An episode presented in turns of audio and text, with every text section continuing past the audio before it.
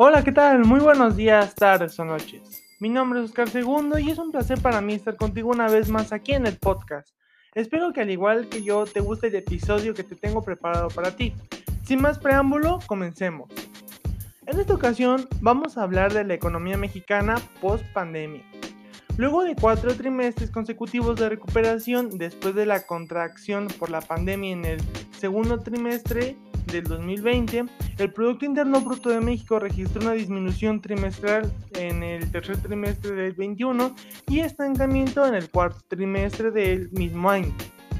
Luego de cuatro trimestres consecutivos de recuperación después de la contracción por la pandemia, en el segundo trimestre del 2020, el Producto Interno Bruto de México registró una disminución trimestral en el tercer trimestre del 21 y estancamiento en el cuarto, pues en, último, en el último trimestre del año prácticamente no registró variación trimestral, fue del 0,02%. Este cambio es ligeramente más favorable al esperado con estimación oportuna que indicaba una contracción de menos 1 del menos 1%. Perdón. Con ello, se confirma que, que en el efecto rebote se agotó y no fue suficiente para compensar lo perdido en el 2020. Al comparar con el 2020 se observa un crecimiento anual del 5% en el 2021, sin embargo, en el 2020 la actividad económica se contrajo en un 8.4% anual, a diferencia de nuestro principal socio comercial, Estados Unidos, que cerró el 2021 con una economía más grande en 3% respecto a su nivel prepandemia. La recuperación en forma de V o rebotes de la actividad económica completos respecto a niveles de prepandemia en el 2021 son experiencias compartidas de las principales economías de Latinoamérica, Brasil, Colombia, Chile y Perú, crecieron por encima de sus respectivas contracciones del 2020. Desafortunadamente, en México comparte la experiencia de Argentina al no recuperar sus niveles previos al impacto de la pandemia. De acuerdo con el dato observado en el Producto Interno Bruto al cuarto trimestre del 2021, México tiene un nivel similar al tercer trimestre del 16. Para alcanzar una recuperación de los ingresos promedios de los habitantes de México se requiere un crecimiento económico que compense el crecimiento demográfico y las afectaciones por grupos de personas. Actualmente, nuestro Producto Interno Bruto per cápita está en niveles del 2013, 8 años de retroceso, imagínense eso. La economía mexicana ya mostraba debilidad antes de la pandemia. Después de alcanzar un pico en el tercer trimestre del 2018, la actividad económica inició una trayectoria descendente con tasas trimestrales menores al 0,1% o negativas entre finales del 2018 e inicios del 2020.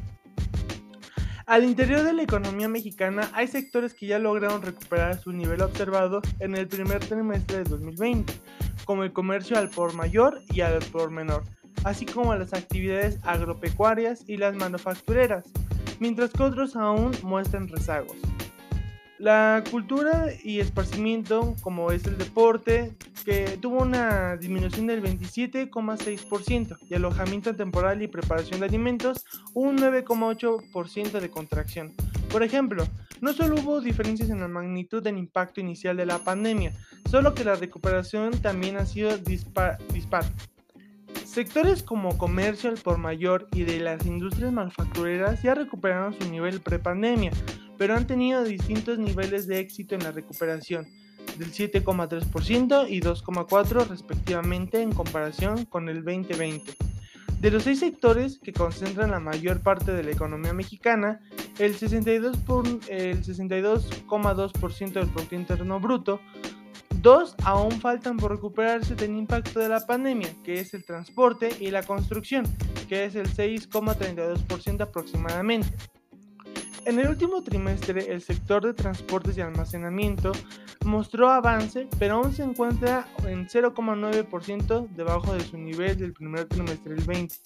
Por otro lado, el sector de la construcción mostró un retroceso en los últimos tres meses del año y se encuentra en un, en un 8.1% debajo de su registro pre-pandemia.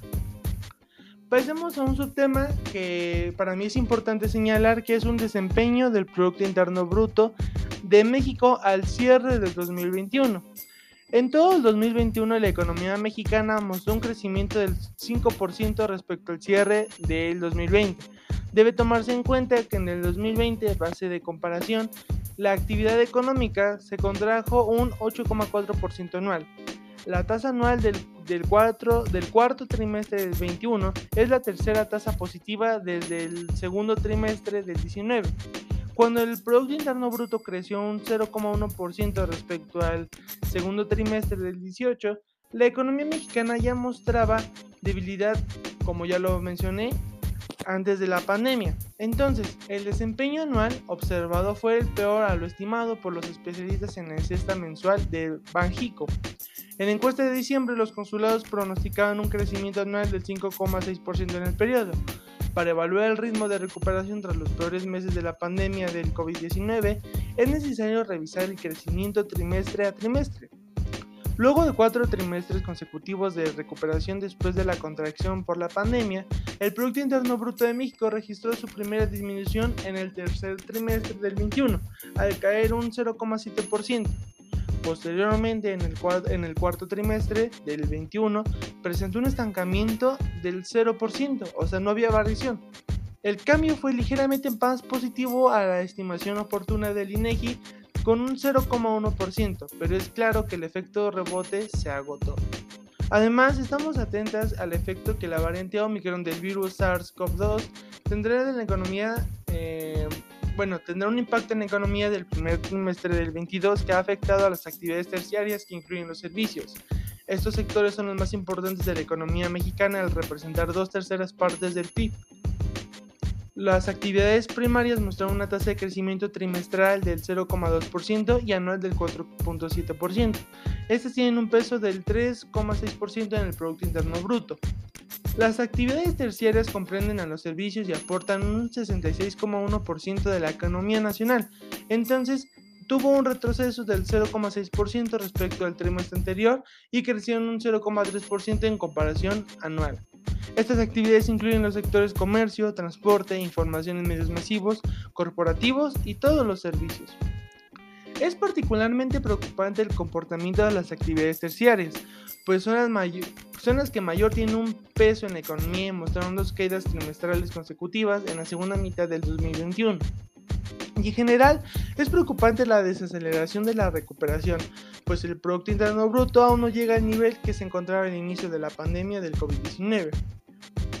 Si bien el impacto de la pandemia resultó en caídas económicas históricas en el Producto Interno Bruto de México, la economía se encontraba deprimida desde al menos dos trimestres previos. Después de alcanzar un pico en el tercer trimestre de 2018, la actividad económica inició una trayectoria descendente con tasas trimestrales menores del 0,1% o negativas entre finales del 2018 e inicios de 2020. En consecuencia, el Producto Interno Bruto en el primer trimestre del 20 se encontraba en niveles similares a los observados durante el 2017. Por esto, cuando aún se recupera el nivel de producción observado antes de la llegada de la crisis ocasionada por la pandemia, este todavía será menor al observado en el trimestre, en el tercer trimestre del 18. De las principales economías de América y en especial América Latina, únicamente México y Argentina no lograron recuperar sus niveles prepandemia. Más allá del rezago es el indicador respecto a sus pares regionales que implementaron grandes paquetes fiscales para enfrentar la pandemia. Nos importa conocer el nivel Producto Interno Bruto per cápita de las, de las y los mexicanos. La economía mexicana tiene un nivel similar al que tenía en el tercer trimestre del 2016. Sin embargo, el Producto Interno Bruto se encuentra en niveles similares al 2013. Si bien es cierto que vamos a la economía mexicana estancada o en un lento proceso de recuperación, lo más feo ya lo pasamos, por así decirlo, ya que en este año hubo un incremento en el empleo de un 3%. Sin embargo, como lo podemos ver en las estadísticas y si buscamos información eh, más detallada, podemos ver que la inflación ya superó eh, nuestros precios y el salario mínimo. Entonces, por, eh, por ponerlo de alguna manera, quedamos igual. La economía sí está creciendo, pero los sueldos no alcanzan para toda esta canasta básica que estamos acostumbrados en el mexicano a consumir. Entonces yo les dejo, yo les dejo aquí esta conclusión, reflexionen y espero que este podcast les haya ayudado a abrir un poco más la, visión y el panorama de cómo está un México este, post pandemia. Asimismo su economía que realmente no va bien. Muchas gracias por escucharme, espero te haya gustado el podcast. Y si tienes alguna duda, no dudes preguntarme en Instagram, Facebook o WhatsApp, que los tengo registrados en todas las redes sociales. Mi nombre es Oscar Segundo y hasta pronto.